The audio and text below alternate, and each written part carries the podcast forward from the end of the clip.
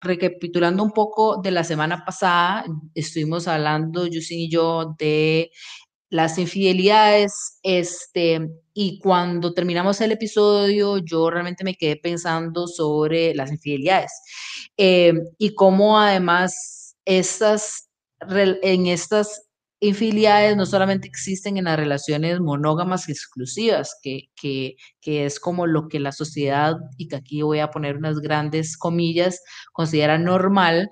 Eh, y eso, por supuesto, me llevó como a todo un rabbit hole y a un agujero negro de decir, bueno, es que además también no solamente existen este tipo de relaciones, existen un montón más que que no necesariamente conocemos, que no necesariamente se habla mucho, este, y entonces me puse en contacto con una comunidad de chicos y chicas y chiques este, más amor, hoy me están acompañando Mari y Javier, este, y ellos em, lo pueden, los pueden buscar como más underscore o guion bajo, amor guion bajo CR. Eh, tienen un contenido increíble, no lo estoy diciendo solo porque ellos están aquí conmigo, este, pero tienen un contenido increíble, súper educativo, realmente cualquier persona puede entender el contenido que ellos ponen, es súper eh, friendly para leer, para entender. Em, y creo que es importante tener esta conversación. Entonces, chicos, muchísimas gracias por, por venirse a sentar conmigo. Este, y cuéntenos, ¿quiénes son? Empiezo. Chao. bueno, yo soy Marinette, Mari. Este, no sé, ¿hace cuánto se formó Más Amor? Estoy casi que desde el principio, creo yo, más o menos. Este, y estoy en una relación monopoli, ¿verdad? En la que mi pareja es poliamoroso y yo soy monógamo. Este, y tengo 32 años. Bueno, yo soy Javi, eh, tengo 35 años, soy bi, pansexual. Eh, mis pronombres son idealmente ella, pero también asumo el él para asumir también lo que es haber sido socializado como hombre, digamos. Eh, y sí, bueno, básicamente soy cofundador de, de, Más Amor, que Más Amor surgió por necesidad propia, necesidad de, de traer comunidad, de traer gente con quien hablar, que en Costa Rica hasta ese momento no había un espacio para eso. Entonces se fundó y sí, Mario estuvo básicamente desde el principio. Actualmente hemos siete personas que estamos trabajando activamente en generar contenido, en hacer eventos y demás. Y el objetivo de, Más Amor es, eh, básicamente visibilizar las no monogamias, eh, informar sobre el tema y generar esa comunidad, esos espacios para que la gente se pueda conocer, aprender más, eh, aprender de experiencias de las demás personas y demás. Eh, nosotros no, no, nos identificamos como expertos en el tema, sino más bien como gente que tiene experiencia. O, sea, nosotros hablamos desde nuestras propias experiencias y nuestras propias perspectivas y, demás. Qué chiva, qué chiva eso, porque creo que a veces uno, em, más que como alguien que lo escuche, ¿verdad? Necesita alguien que sepa, ¿verdad? Que, que, haya tenido esas experiencias, que sepa, cuando yo le digo, vea, es que me sentí extraña, me sentí confundida, me sentí como eh, incómoda en esa situación, que alguien más le pueda decir, ah, sí, yo ya he pasado por ahí, vieras que sí, yo también me sentí así, y así fue como, como yo decidí eh, darle un abordaje. Eh, a veces uno necesita eso, ¿verdad? Y, y qué chida que ustedes estén creando esta comunidad en donde la gente se pueda sentir acompañada. Como un poco de mi experiencia personal, eh, yo la relación que tengo actualmente desde el principio empezó con intención de ser no monógama, sin saber exactamente qué tipo de monogamia, porque ninguno de los dos estábamos seguros. Eh, pero entonces la, fuimos construyendo y llegó un punto, digamos, en el que ya era, yo, yo estaba subiendo con alguien más y nos estaba costando gestionar estas cosas y fue como, ok, ¿con quién hablamos? ¿A quién le pedimos ayuda? Tengo una amiga, se llama Mitch, que ya estaba como en el mismo proceso, con el mismo, con el mismo interés, y entonces entre ella y yo fue como, ok, ¿qué, ¿qué, gente conocemos que le interesa este tema? Hicimos un grupo de WhatsApp, o sea, fue así como empezó. Y entonces de, alguna gente que yo conocía, otra gente que Mitch conocía y conocidos de esos conocidos, eh, se hizo un grupo que terminó siendo, no sé, como 30 personas, algo así. Y fue súper intenso, pero así como que hablábamos montones todos los días, porque era como que todos necesitábamos hablar demasiado del tema. Y fue un poco ya la idea fue, ok, aquí vemos 30 personas, ¿cuántas personas más hay afuera que están necesitando lo mismo? Entonces ahí fue donde decidimos abrir ya la cara pública, digamos, que fue el perfil en Instagram, esto fue hace dos años más o menos, y, y empezar a hacer estos eventos y demás.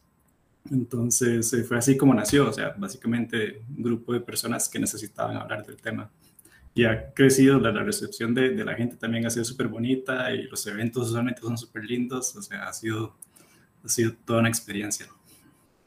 Sí, eso, eso les iba a preguntar, ¿cuál ha sido la, la recepción de la gente? Siempre, bueno, al menos creo, considero que siempre hemos tenido una buena recepción. Eh, llegan personas muy eh, curiosas del tema, no necesariamente que tienen como experiencia, sino como necesidad de conocer de qué es esto, de si me sirve a mí o no. Eh, y siempre, eh, precisamente porque no somos expertos y hablamos desde la vivencia, desde lo que hemos aprendido y lo que hemos leído, ¿verdad? Este, aclaramos que no somos expertos, ¿verdad? Entonces siempre lo manejamos como en forma de conversatorios o cineforos, un espacio para compartir y conocer gente este, con los mismos intereses, ¿verdad? Y con las mismas curiosidades y que pregunten sin pena y que esté el espacio, ¿verdad? Para evacuar todas estas dudas que en algún punto todos tuvimos, ¿verdad? Que tal vez algunos ya las respondimos y tal vez podemos ayudar a los demás a, a llegar ahí. Sí, sí, digamos, yo, yo sí siento que la gente que llega a Más Amor usualmente tiene esta curiosidad y esta necesidad del espacio, entonces por eso ha sido como una conexión muy bonita. Lo que sí, digamos, desde Más Amor, no, hay, hay, muchas páginas eh, que hablan del tema y que usualmente hablan de, de, los haters. Hay gente que llega a hacer, eh, a spamear y a hablar eh, lo que sea, digamos, o hablar mal. A nosotros nunca nos ha pasado, por dicha. Eh, pero sí, de la gente que llega y la gente que, no, que hemos conocido a través de eventos y demás, sí nos cuentan que han tenido tal vez experiencias personales feas, digamos. Sí, sí, tiene, tiene que ser, este, pero que dicha que ustedes no les ha pasado porque realmente tienen una comunidad muy, muy bonita, tienen, tienen muchísimo acceso a la información y creo que es una página fácilmente, fácil de entender de lo que habla y de lo que es, eh, y que hablen precisamente desde sus experiencias, le pone un poco más de humanidad a la, a la situación. Supongo que siempre es importante empezar esa educación por poder distinguir los diferentes conceptos que hay alrededor de, del poliamor. Entonces, por ejemplo, este, yo quisiera para todos nosotros que ustedes me ayuden como con esa diferencia entre poliamor y poligamia. Yo le pondría el, el enfoque a la terminación gamia, tanto en poligamia como en monogamia, que viene del gamos del griego, que es como un poco la, consumación de la relación, que es mucho, muy relacionada al matrimonio. Y matrimonio entiéndase como a la institucionalización del amor. Entonces, cuando hablamos ya sea de monogamia o de poligamia, estamos hablando como mucho de la figura, ya sea legal o religiosa, del matrimonio. Entonces, cuando se habla de poligamia, estamos hablando, o usualmente se relaciona, por ejemplo, al Islam o a, estas eh, culturas o religiones que aceptan el matrimonio entre más de dos personas. Y usualmente es súper machista porque esas culturas tampoco se liberan del patriarcado, eh, en el que es el hombre que puede tener varias esposas y no al revés. Hay algunas excepciones que es lo contrario, se puede, pero son pequeñas tribus o algo así por ahí perdidas. Entonces, eso es como usualmente la poligamia, como este, esta figura, digamos, del, del matrimonio. El poliamor es, es más como un sentir, algunas personas lo, lo, vemos como una orientación relacional, otras personas lo ven como una preferencia o digamos como, como una simple decisión eh, o como un modelo relacional. O sea, yo puedo ser poliamorosa eh, y estoy en una relación poliamorosa. Podría ser poliamorosa y estar en una relación monoamorosa, digamos, para, eh, dependiendo de la situación, digamos, o como el caso de, de, Mari, por ejemplo, que ella es monoamorosa, pero está en una relación con una persona poliamorosa, entonces está en una relación monopólica. Entonces es un poco la diferencia entre poligamia y poliamor, así como tratando de resumirlo lo más posible. Y es una de las confusiones más comunes. dicen, es que yo soy polígamo, es como, no. o sea, sí, sí, tratamos como de que, de, de diferenciarlo bastante bien y que es ya como lo dice Javi, ¿verdad? El término gamia, tanto para el mono como poli, es acercándose ya a lo que es eh, institucionalizado por la sociedad y por la iglesia. Y bueno, al menos existe un término para cuando una mujer se casa con varios hombres, ¿cierto, Javi? Es que se me olvidó el término. Sí, es, poliandría y poliginia. Lo que no me acuerdo es cuál es cuál. Si uno es hombre con varias mujeres y otras mujeres con varios hombres. Ajá, pero básicamente es a nivel legal más que todo. Sí. Y, sí. y, ya también aquí, digamos, hay, algo que es como un poco personal y tal vez de algunas páginas que, que hablan sobre el tema, pero no es como tan común o sea, que incluso la gente que habla sobre una monogamia es como que tiene una discusión sobre esto, de hablar de monogamia o hablar de monoamor. Yo prefiero hablar de monoamor, justamente esa misma diferencia que se hace entre poliamor y poligamia, hacerla también entre monoamor y monogamia. Entiendo que monogamia es todo un sistema institucional, entonces no es una decisión personal, digamos. Entonces, hablar de una persona monógama es como o sea, por lo menos yo lo entendería como la persona que está apoyando todo este sistema, mientras que una persona monoamorosa está hablando de su decisión y de su orientación personal, digamos. Claro, de lo que, de la manera en la que se relacionan con sus vínculos y cómo deciden cómo deciden hacerle el abordaje a su, a su relación.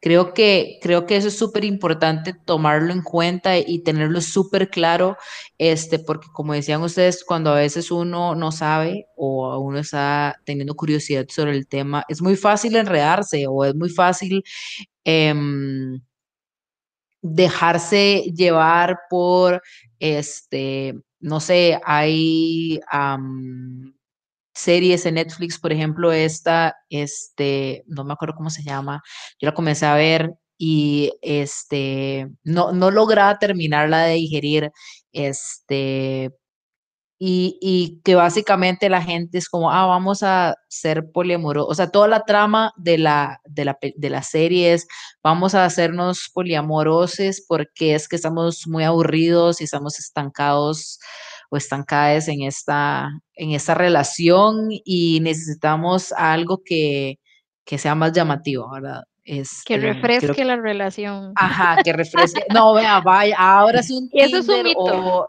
Sí, sí, exactamente. O sea, porque... podemos entrar a los mitos porque eso es un mito. exactamente, exactamente. Entonces, este, y hay todo este concepto que igual lo podemos dejar para otra conversación y todo, el unicorn hunting y toda esa cuestión, ¿verdad? De, de estar buscando ahí a, e, a, esa, a e, esa cosita que si fuese como si fuese un juguete sexual, que uno abre la, cajita, lo saca, lo usa y lo vuelve a guardar y ahí cuando le da la gana, ¿verdad? Entonces, este, antes de entrar a los mitos, también me gustaría poder eh, que pudiéramos tal vez clasificar, si lo pudiésemos decir de alguna manera, eh, las relaciones abiertas, en dónde caen las relaciones abiertas, porque siento que hay algunas personas que también confunden todos esos términos con estoy soltere y lo que quiero nada más es andar volando sornaca, ¿verdad? O sea, eh, estar soltere y volar sornaca es muy diferente a todo lo otro que estamos diciendo, ¿verdad? Este, entonces, creo que también tener una relación abierta no es un término que se puede echar al aire, ¿verdad? Entonces, también e, este término en dónde caería? Primero, eh, o sea, tanto las relaciones abiertas como el poliamor y otro tipo de relaciones entran como bajo la sombrilla de la no monogamia, ¿verdad? De la no monogamia ética. Entonces, sí es una forma de, de relacionarnos con otras personas, pero a diferencia del poliamor, las relaciones abiertas em, mantienen todavía la exclusividad afectiva, pero no la sexual. En cambio, el poliamor este, está abierto eh, o mantiene abierto o elimina la exclusividad afectiva, sexual, social, etcétera, ¿verdad? Este, y, ¿verdad? Esta es la sombrilla de la no monogamia. Y arriba de esto podemos hablar de lo que es el amor libre, que también podemos encontrar el, el, monoamor, como decía Javi, este, pero de un entendimiento Em, de la libertad y la deconstrucción y derribar todas estas cuestiones de lo que es el amor romántico, que ese también es un tema gigante, ¿verdad? Entonces creo que poder saber de dónde, que efectivamente son sombrillas gigantes en donde vienen un montón, un montón, un montón, que cada, cada una son diferentes, tal vez hasta por la cosa más mínima, pero eso significa una diferencia entre la otra. Creo que efectivamente porque existen tantos, hay un montón de, y hay muchísimas cosas, y algo que mencionaste fue este, el poliamor de manera ética. Y creo que debido a que hay personas que no lo hacen de esa manera, no, no, tienen relaciones en general éticas, llegan a, mm, a, reflejar muchísimos mitos y estereotipos que hay eh, eh, acerca de ese tipo de relaciones. Entonces, yo saqué seis, saqué cinco, este, seis, perdón, mitos y quiero que ustedes me vayan diciendo si son verdaderos o falsos. Se pueden turnar uno y uno o tres y tres, o dos y dos, como ustedes gusten, y que los vayamos comentando un poquito. Entonces, el primero que tengo es las personas que están en relaciones poliamorosas no saben lo que quieren y son inmaduras. Empiezo yo. Eh, es claramente un mito, es falso. Eh, más bien yo siento que es un poco todo lo contrario y tal vez lo respondo un poco con mi experiencia personal y un poco retomando lo que se estaba conversando antes, eh, a nosotros nos, nos, viene por defecto la monogamia, es como el único modelo que nos enseñan, el único que creemos que es válido, el que nos enseñan en las películas, en la escuela, en la familia, en todo lado. Eh, entonces tratamos nosotros de amoldarnos a eso, como si fuera una casa, es una casa que tiene cierta cantidad de, de cuartos y lo que sea, y tenemos que vivir en esa casa independientemente de nuestras necesidades. Eh, en algún momento yo no encajaba ahí, entonces fue como que dudar de, bueno, primero dudar de si yo estaba haciendo bien las cosas, fui a terapia y todo pensando que tenía algo malo y demás. Después me di cuenta que no, que en realidad yo puedo construir esa casa a mi gusto y para lo que necesito. Si yo quiero tener perro, ocupo un jardín, voy a ocupar una casa con jardín, etc.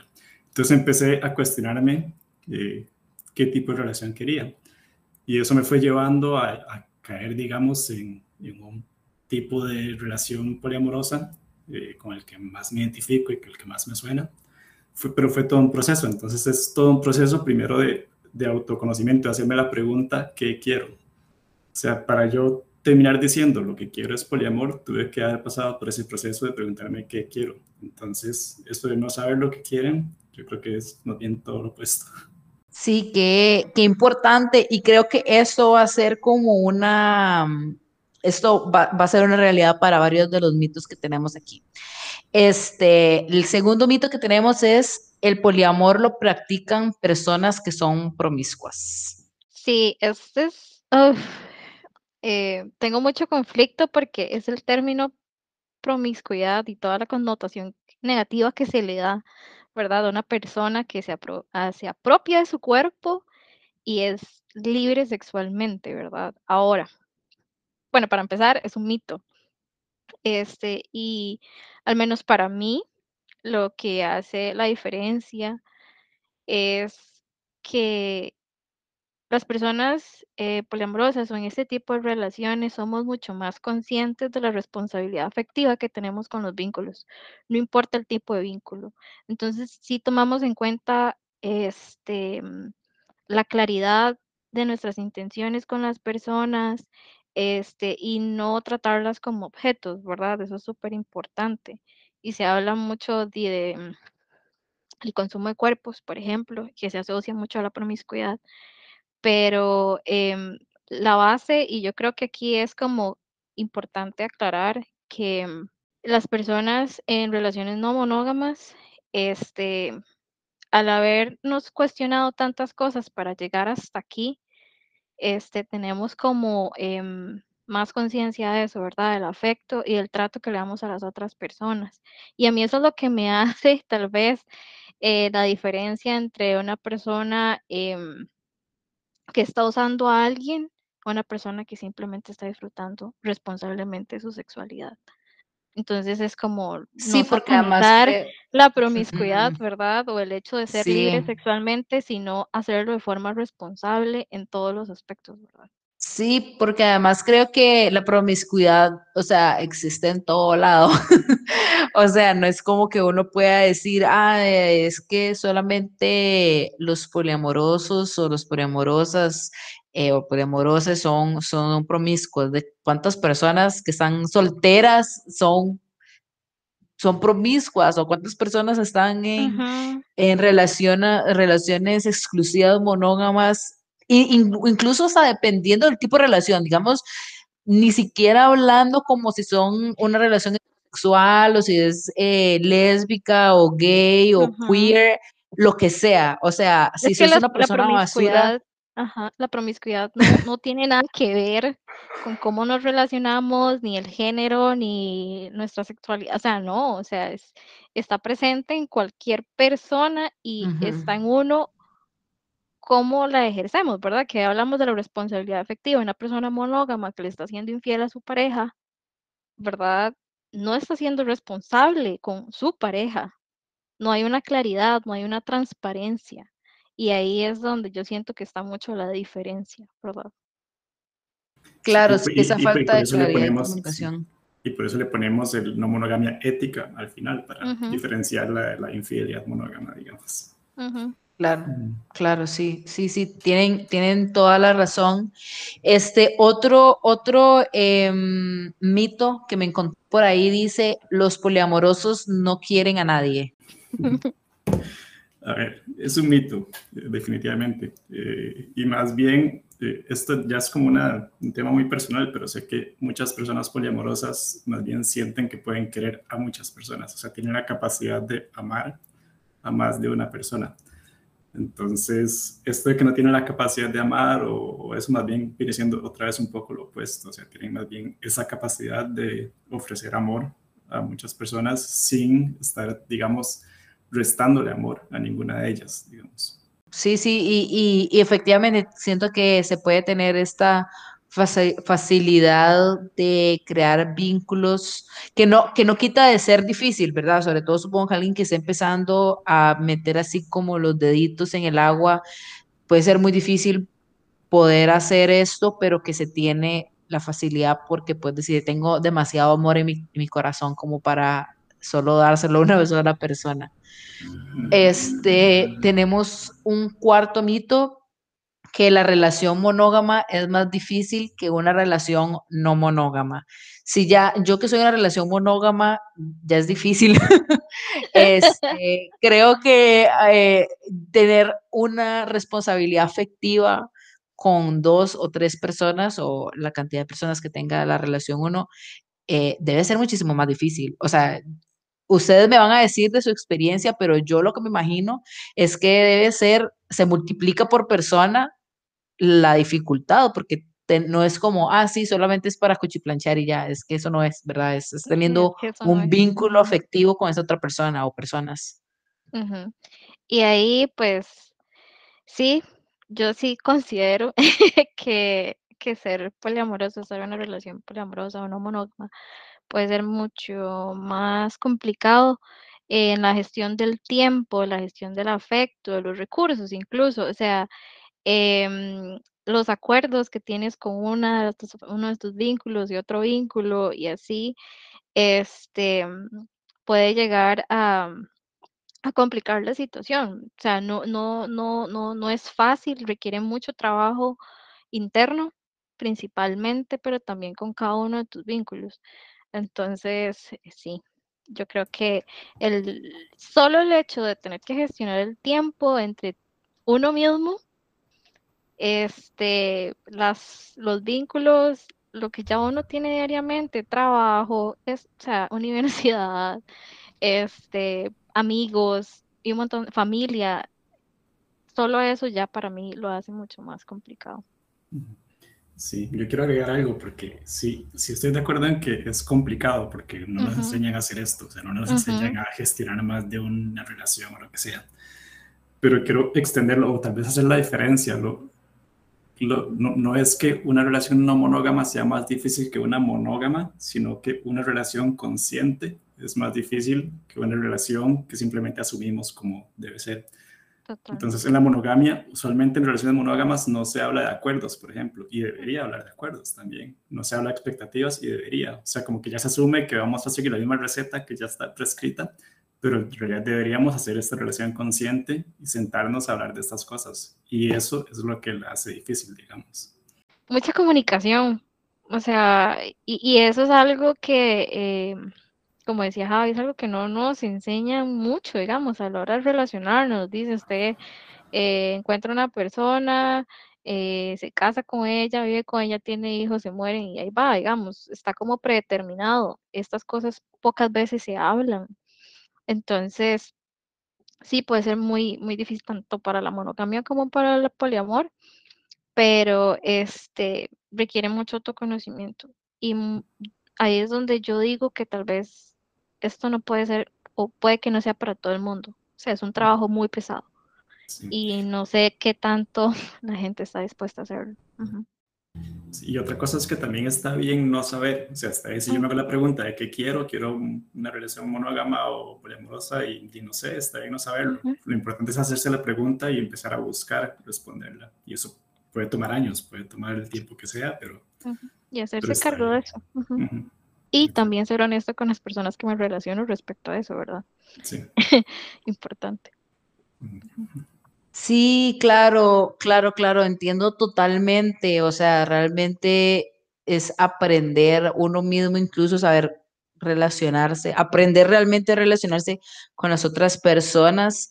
Em, y creo que parte de esta gestión Em, me lleva al siguiente mito que tenemos, que al ser poliamoroso no se sienten celos. ¿Ese es un mito verdadero o es un mito falso? Falso. El botón rojo. Falso. o sea, nadie está exento de sentir celos. Y no sé si me tocaba a mí, pero es que esta es mi especialidad. Eh.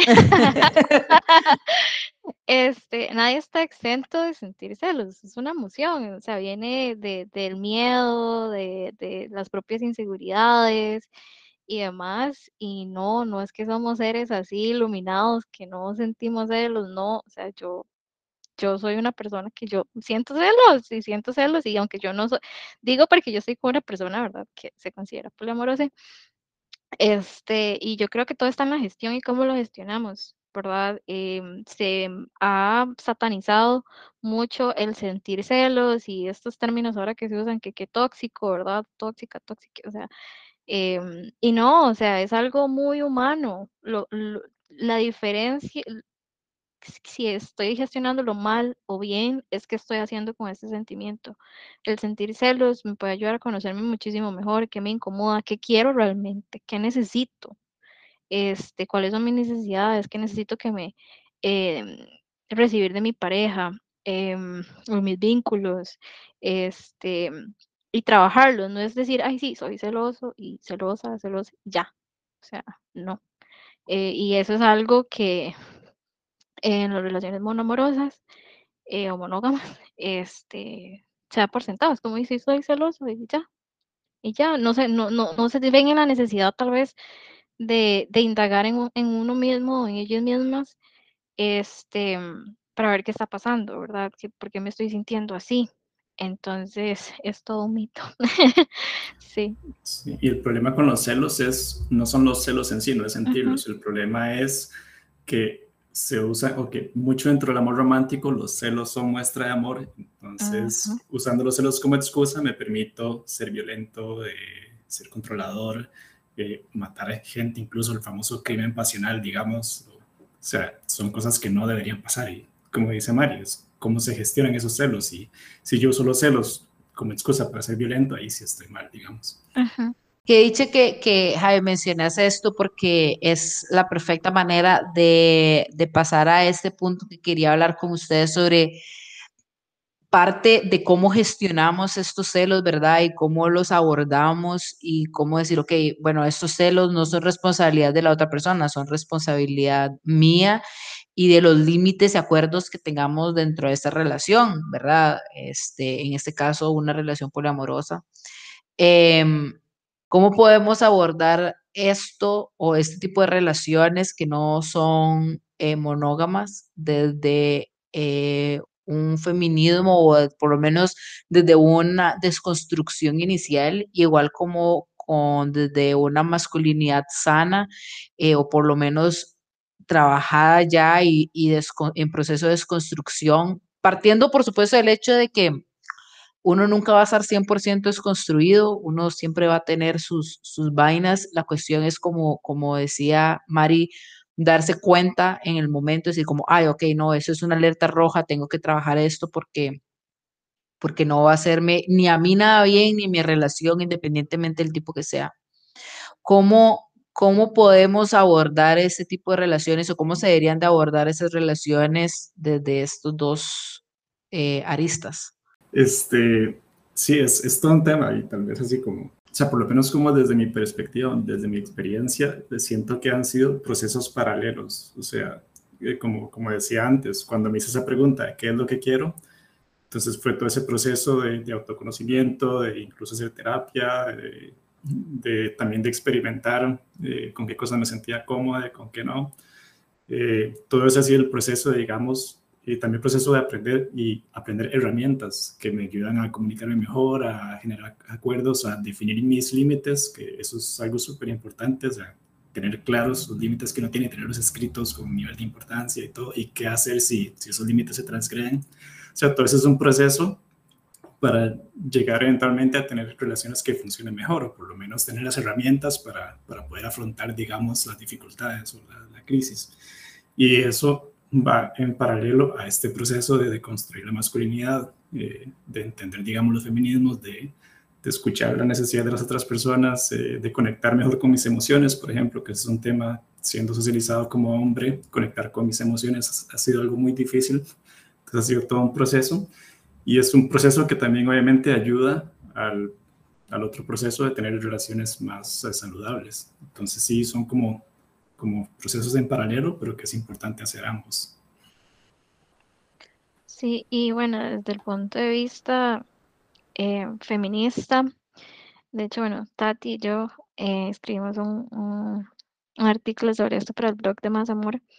Em, el feminismo está y tiene que ser parte de lo que es el amor libre. De hecho, el feminismo y el término amor libre o no monogamia, de hecho, deriva de las luchas feministas. Este, entonces, em, es una base fundamental porque tenemos que estar en igualdad de condiciones, tanto, bueno, no importa el género, hombres, mujeres, eh, personas no binarias y demás. Este, entonces, es como la base. Simplemente, no, yo y yo digo, o sea, sin feminismo no existe la no monogamia o no podría existir. Este, ¿por qué? Porque estaríamos replicando todos estos eh, roles de género, todos estos este, problemas que nos trae el, patriarcado, ¿verdad? Y, y, no estaríamos en, en, posiciones de igualdad, ¿verdad? Y falta mucho camino para eso, o sea, es, se dice fácil, ¿verdad? Pero realmente no lo es, sabemos que continuamos en la lucha y también eh, en cómo nos relacionamos incluso, ¿verdad? Este, simplemente tiene que ser parte. Y como yo les decía ayer en el grupo, este, para mí, un, bueno, yo me relaciono con hombres y con chicas, yo soy bisexual, pero en cuanto a hombres, un hombre que a mí me diga que no cree en el feminismo y que se considere poliamoroso, este es como eh, red flag, totalmente, porque es como totalmente, este, contrario a lo que yo creo y a lo que, lo que me parece que está mejor o bien. Sí, sí, y, importante también como el comentario de que el poliamor no es feminista per se, o sea, hay que hacerlo feminista, digamos, y de hecho dentro de las no monogamias, en general, hablando de swinger, hablando de relaciones abiertas y demás, y dentro del poliamor, hay muchísimas conductas súper machistas, digamos. Eh, por ejemplo, eh, una que me parece súper divertida, entre comillas, hablarlo, comentarlo, es la política de un solo pene. Porque para los hombres, digamos, como machos, así hombre con, sin H, como, como eh, esta idea del poliamor es como, uy, sí, es buenísima porque puedo entonces coger con muchas mujeres, pero al mismo tiempo es un cortocircuito porque quiere decir que mi pareja entonces puede coger con muchos hombres. Hmm, no, resumamos esto, la política de un solo pene. Entonces yo puedo coger con quien sea y mi pareja puede coger solo con otras mujeres. O sea, es una regla, digamos, súper machista y que mucha gente usa en realidad. Entonces, y es súper discriminatorio, tanto para la comunidad bisexual como este, em, bueno, el LGBT en general, digamos. Porque le resta valor a las relaciones mujer con mujer, porque no sienten esta competitividad y etcétera. Claro, no existe como esta amenaza de... Porque es que es muy curioso, porque igual, eh, eso sí lo hablo de mi experiencia eh, antes de, cuando estaba soltera, em, me pasaba mucho eso, o sea, como que los hombres no lo ven como una como una amenaza, o sea, lo ven como, ah, bueno, sí, o, ah, me fui infiel con una mujer, bueno, dígale que venga y, o sea, lo ven como hasta como una oportunidad y entonces a mí me parece, o sea, se me cruzan los cables porque yo no entiendo cómo alguien puede pensar así. Em, es frustrante. Y yo, es súper frustrante porque yo digo, mae, no, este, o sea, realmente cuando una persona es bisexual y elige estar con un hombre es porque realmente em, no le queda otra. No, mentira. este, este, no, no, no, pero, pero no, no, este, ya hablando en serio, siento que, que, efectivamente no lo ven como una amenaza, o sea, lo ven como, ah, sí, grabémoslas mientras están dando un beso de tres ahí en cualquier bar sucho, o sea, es como, como, eh, ahí efectivamente es súper sexualizado, súper cosificado, pero si están tres maes dándose un beso de tres, ah, no, ya lo sacan a patadas a todos del bar, ¿verdad? Entonces, este, o sea, es la misma situación, solamente personajes diferentes y es, y es, y es horrible, es una sensación horrible, este, porque efectivamente uno no, uno no lo pide, ¿verdad? Uno no, uno no está diciendo, ay, sí, ojalá me cosifiquen, ese es mi sueño de la vida, ¿verdad? Este, y creo que es eh, detrás de esa, de esa como, ay, sí, soy súper abierto de mente, hay todo, tal vez un brete que no se ha hecho, que se tiene que hacer, este, porque estamos acostumbrados a tener esos estereotipos de, ah, es que las personas, que ese fue otro que no, que no, no, no lo dije, pero se lo voy a decir de una vez. Las personas que son poliamorosas son más infieles. No. Es falso. Aparte que hay que definir infidelidad, Dios, aquí, porque no es lo mismo ser infiel en una relación no monógama a en la monógama o poliamor. Este, porque al menos para las personas en relaciones no monógamas, una infidelidad es como que, no sé, rompa un acuerdo que tenemos, ¿verdad? O que no me comunique algo, etcétera, ¿verdad? Pero usualmente las personas en relaciones no monógamas eh, tenemos esta apertura para hablar y no hay necesidad de ser infiel al estilo monógamo, digamos, como de ocultar que voy a ver a alguien o que estoy coqueteando con alguien o que me enamoré de alguien o que tengo ganas de este, tener relaciones con otra persona, ¿verdad? Entonces, este, creo que tenemos más apertura para eso y no se da tanto. Sí podemos tener fallos en cuanto a los acuerdos, ¿verdad? Este, no somos humanos. Eh, entonces es importante de tener esa compasión y autocompasión y empatía, ¿verdad? Entre nosotros. Creo que somos más conscientes tal vez de eso. No sé, y Javi, si quieres. Sí, no, nada, cubriste todo.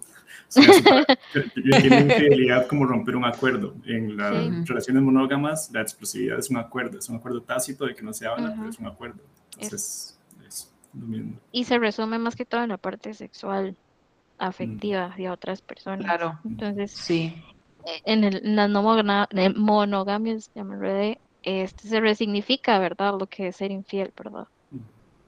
Y, de hecho tal vez aprovecho esto para, para hacer como un punto importante, que es súper importante conversar si las personas en la relación entienden lo mismo por la misma palabra, porque incluso en relaciones monógamas, si hablamos de infidelidad, es que es infidelidad, es que le di un beso a alguien, es que cogí con alguien, es que estoy mensajeando con alguien, entonces definir qué es infidelidad independientemente del modelo relacional es súper importante para saber que las dos tres o cinco personas estén en la misma página, digamos. Y sobre todo cuando pasamos a relaciones no monógamas poliamorosas, hay todo un abanico de términos que también hay que definir y ponerse de acuerdo, digamos, que entendemos por libertad, que entendemos por, por, un montón de cosas, digamos. Que La comunicación está a la orden del día, o sea, yo no sé, pero nosotros hablamos de estas cosas casi todos los días. O sea, o sea, porque tenemos que estar teniendo claras las cosas y si se me ocurre algo y si necesito algo, como que se vuelve muy transparente y fluye mejor la comunicación. Entonces, los vacíos ante estos entendimientos son menos. Sí, hay menos, hay menos, eh, tal vez grises, siento, como esos áreas donde, ay, no sé qué, verá, porque, porque eh, eso es, estás acostumbrado, esa es la costumbre de ese tipo de relaciones en las que siempre hay que hablar, ¿verdad? Y, creo que cuando uno es consciente de que hay que hablar, entonces uno lo hace. Si uno no está consciente, es como, ah, sí, para mí es lo más normal, di, no sé, lo que sea, ¿verdad? Y darle like a las fotos de, de mis amigos sin camisa en la playa, ¿verdad? Pero para otra persona puede ser como, ma, estás faltando el respeto, significa que estás viendo atractivo a otra persona, ¿verdad? Por más irracional que eso suene, este, es algo que, que, se da por sentado y creo que la maravilla del poliamor y lo que podemos, creo que rescatar para todas las relaciones es, es hablar, es, está como, como decía Mari, la, la, llave está en la comunicación, este, independientemente del tipo de relación en el que uno esté. De hecho, me parece como divertido cuando uno de los mitos es que la gente poliamorosa anda teniendo sexo y anda en orgías y anda en una pura lujuria y yo creo que pasamos más tiempo hablando sobre acuerdos y límites que teniendo sexo. Sí. No, pero qué, qué, interesante saber todo esto porque no es todos los días que uno puede sentarse a hablar con dos personas que no solamente es como, ah, sí, es que yo estudié sobre género y sexualidad, entonces sé todo, sino que son personas que realmente tienen la experiencia y pueden hablar de la experiencia eh, de este tema porque es muy fascinante para mí eh, la manera en la que estamos, con la facilidad con la que los seres humanos podemos crear vínculos y crear eh, esta manera de dar amor tan puro y tan, y tan sin tampujos ni nada porque, porque, es, porque es fácil para, para las personas que están en ese tipo de relaciones. Entonces, este me parece, me parece sumamente interesante, les agradezco montones esta conversada que nos dimos. Este fue sumamente interesante sentarme con ustedes a hablar. Estoy muy feliz que me hayan eh, aceptado eh, la invitación eh, y espero que para ustedes, bueno, también haya, la hayan pasado bien. Sí, más bien. Muchas gracias por, por la invitación y por el espacio.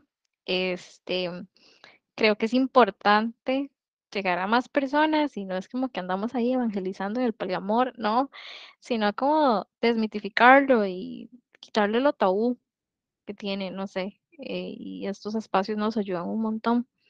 Creo que es importante saber que esto existe, ¿verdad? O sea, que las personas sepan que esto existe y que se cuestionen, ya sea para decidir si les sirve o no les sirve, pero que y aprender ayuda un montón, como les digo, yo soy monógama y estoy aquí, pero me ha ayudado muchísimo, muchísimo saber que esto existe. Claro, como entender. Sí, no, igual, muchísimas gracias por el espacio, verdad, encantada de estar por acá. Eh, y sí, como dice Mari, hablar de esto en más y más espacios ayuda muchísimo. Y también, sobre todo, para que llegue a gente que tal vez se siente que esto es para ellas y no, no han sabido cómo, no saben cómo gestionarlo, ocupan ayuda, ocupan comunidad, es súper importante acuerparnos, digamos, y tener esta, esta comunidad, entonces para eso está Más Amor, así que sí, sí, sí, se pueden acercar sin ningún problema. Sí, qué, qué éxito que ustedes tengan esta apertura, ¿verdad? De hablar así tan, tan francamente y tan abiertamente. Este, creo que eso además también inspira muchísima confianza, que no es como esos lugares que crean como ese tipo de páginas y luego tratan de hacer como un Tinder en Instagram en donde todo el mundo es contra todo el mundo.